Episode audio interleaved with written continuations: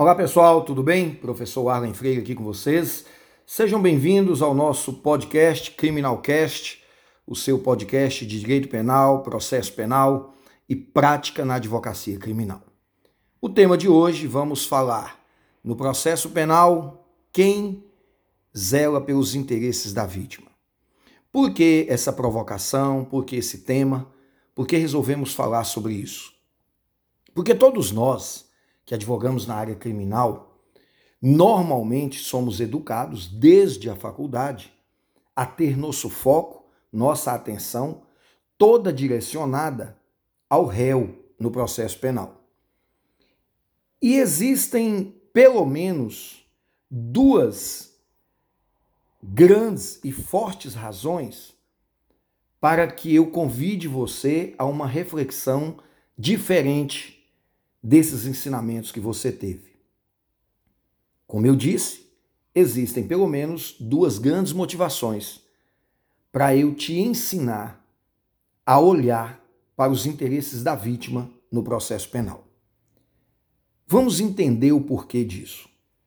Se nós olharmos a relação processual penal na sua origem, por se tratar de um direito público, tem quase sempre com exceção apenas nos crimes de ação penal privada, e normalmente são crimes muito simples, né, em sua maioria de competência dos juizados especiais, mas com exceção desses crimes de ação penal privada, todos os outros, nós temos como titular da ação penal o Ministério Público, representando ali os interesses da sociedade, representando o Estado, o Estado acusador. Né? Do outro lado, nós temos a defesa, representando o réu, patrocinada ou pela Defensoria Pública ou por um advogado constituído. No topo da pirâmide, aquela pirâmide nos ensinada por von Bulow ou por Francesco Carnelucci, né, na relação piramidal do processo, nós temos o Estado juiz, o Estado julgador.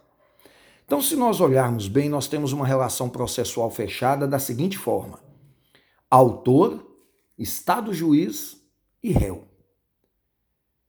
Analisando apenas sobre esse aspecto, e você que me ouve agora, tente refletir na seguinte lógica: onde está a vítima nessa relação processual? Absurdamente, a estrutura do processo penal brasileiro não tem espaço para os interesses da vítima. E aqui eu abro um parêntese para, em homenagem e respeito a quem pense diferente de mim, trazer as correntes doutrinárias que entendem que o Ministério Público defende os interesses da vítima no processo penal. Não é bem assim. O Ministério Público não pode ser defensor de direitos individuais. O Ministério Público é titular da ação penal, defensor dos interesses públicos, difusos e coletivos. Mesmo porque a relação que se constrói no processo penal é uma relação de direito público. Mesmo que o representante do Ministério Público, talvez por uma questão de humanidade, isso é muito comum a gente ver acontecer em plenários do júri, o Ministério Público sustenta que ele está ali representando os interesses da vítima. Isso não é verdade. O Ministério Público, ele representa os interesses da sociedade. O Ministério Público é o órgão escolhido pelo Estado lá na Constituição Federal, no seu artigo 129, como órgão responsável por tutelar os interesses da sociedade. E basta nós analisarmos que as ações públicas, seja condicionada ou incondicionada, tem na sua titularidade o Ministério Público, justamente porque são ações de interesse público. São ações que irão julgar crimes que o Estado tem interesse de punir como uma resposta da sociedade à prática do crime. Tudo bem. Se nós temos o Ministério Público tutelando os interesses da coletividade, da sociedade, os interesses individuais da vítima no processo penal normalmente não têm espaço. Se nós observarmos as legislações mais modernas, e eu citaria aí a Lei 11340 de 2006, a Lei Maria da Penha, eu citaria a mini reforma que teve no Código de Processo Penal em 2008, com a Lei 11719 de 2008. E de lá para cá, outras normas passaram a, de forma isolada, tutelar interesses da vítima no processo penal.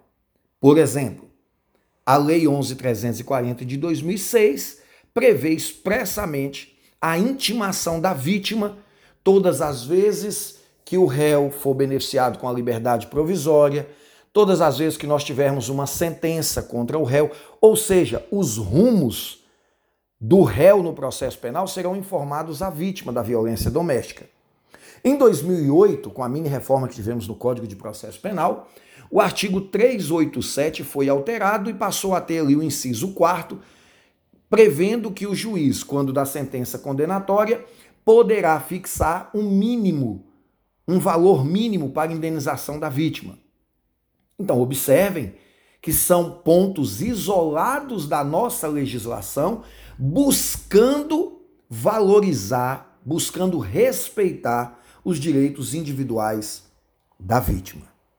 Mas o modelo, a estrutura do processo penal que nós temos atualmente ainda está muito distante de se preocupar com a vítima. Talvez nessa seara penal no Brasil, quem se preocupe com a vítima seja efetivamente o Código Penal e a criminologia. O processo penal nunca teve como preocupação principal os interesses da vítima. E por que essa discussão? Porque eu convidei vocês para essa reflexão e quero falar para vocês sobre isso. Para você que me segue, para você que me ouve, para você que tem aqui nesse podcast uma fonte de estudos, passe a refletir sobre a sua postura como advogado criminalista quando você estiver atuando na defesa do réu. Tome muito cuidado para que você não ignore os direitos e os interesses da vítima. E observe que é um exercício muito difícil para o advogado de defesa.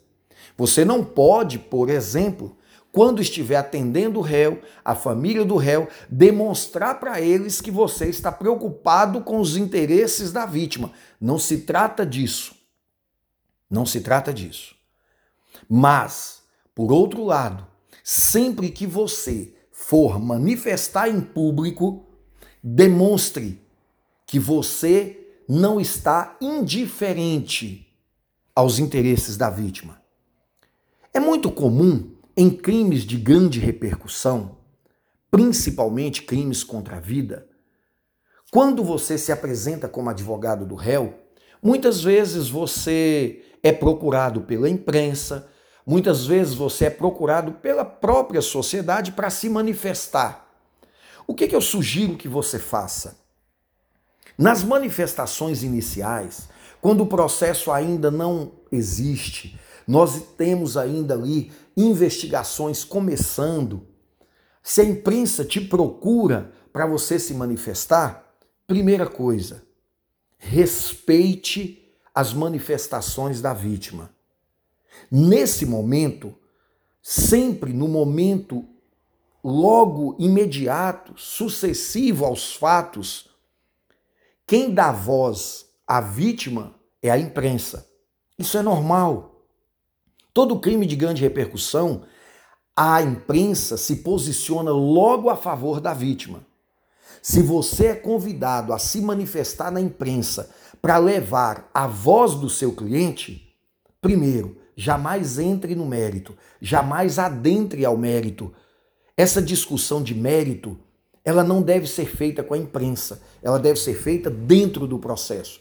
Reserve-se, então, sempre ao direito de se manifestar em momento oportuno, um pouco mais à frente, quando as investigações estiverem no estágio mais avançado mas nunca externe a sua tese que você vai tentar absolvição do réu, que você vai tentar desclassificação para um crime menos grave.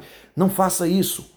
Isso pode ser entendido nesse primeiro momento como uma afronta à versão apresentada pela família da vítima.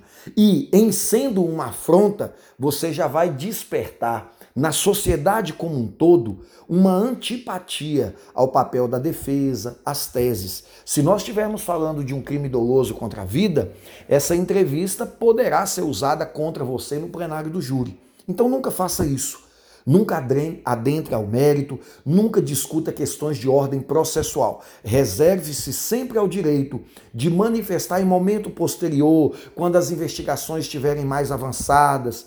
Nesse momento é muito prematuro que a defesa venha a se manifestar sobre as questões do processo. Seja elegante.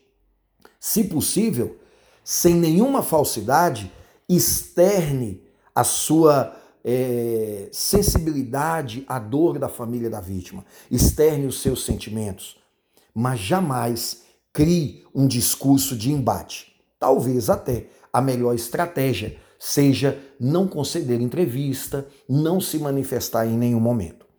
Se você vai para uma audiência onde a vítima é sobrevivente, seja ela nos crimes dolosos contra a vida tentados, seja em crimes contra a dignidade sexual, por exemplo, muito cuidado ao fazer perguntas que possam ser interessantes para a defesa do seu cliente, mas que soem como desrespeitosas à dor e o momento vivido pela vítima. Você tem que ter a sensibilidade de saber dosar essa energia que você vai investir na construção da defesa. Eu costumo dizer muitas vezes que é preferível você não perguntar nada para a vítima do que você fazer uma pergunta que soe desrespeitosa para ela ou então que permita a ela acusar o seu cliente. Isso vai exigir de você um cuidado muito grande na análise dessas questões. Então, em resumo, o que eu quero deixar para vocês hoje de mensagem, para que você reflita enquanto você está me ouvindo, que você possa refletir sobre qual a sua atuação no processo penal quando você está atuando na defesa, é de sempre respeitar a vítima, sempre respeitar a dor da família da vítima, respeitar o momento. E nunca se esqueça, nos crimes graves de grande repercussão, os momentos iniciais de abordagem da mídia, esses momentos são da vítima. É a única vez, é o único momento que a vítima vai ter voz no processo. A partir daí, inaugurada a ação penal, quase que na totalidade das vezes, a voz que vai sobressair é a voz da defesa ou da acusação. Mas, como eu disse no início, a acusação defende os interesses públicos, defende ali o direito de punir do Estado. Quase nunca vai se dedicar exclusivamente aos interesses da vítima. Quantas ações penais nós já vimos em que o Ministério Público sequer conhece a vítima, sequer conversou com a vítima? Então não se esqueça disso. Isso faz parte de uma construção, de uma imagem profissional de respeito, de muita credibilidade, e você só tem a ganhar com isso. Beleza? Um grande abraço a todos e a gente se vê em breve.